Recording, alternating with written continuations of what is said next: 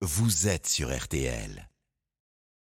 On parlait à l'instant avec Arnaud de ce concept de grève reconductible et justement, Marie-Bénédicte Allaire, au sommet de l'État, on redoute surtout que le mouvement ne dure.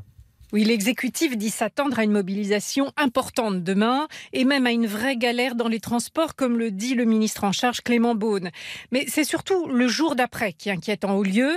Mettre la France à l'arrêt, mettre l'économie à genoux reviendrait au final à pénaliser les Français eux-mêmes, résume hier l'entourage d'Emmanuel Macron. Et ce message, les ministres le relaient sur tous les tons depuis quelques jours pour prendre l'opinion à témoin.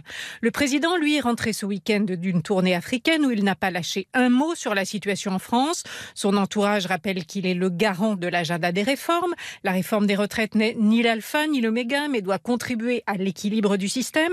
Et il a demandé au gouvernement de la mener à son terme tout en continuant à faire des concessions à l'enrichir. Des mots destinés à convaincre que le président est ouvert mais déterminé, pas sûr qu'il trouve de l'écho auprès de la majorité de Français opposés à la réforme. Marie-Bénédicte Allaire du service politique de RTL.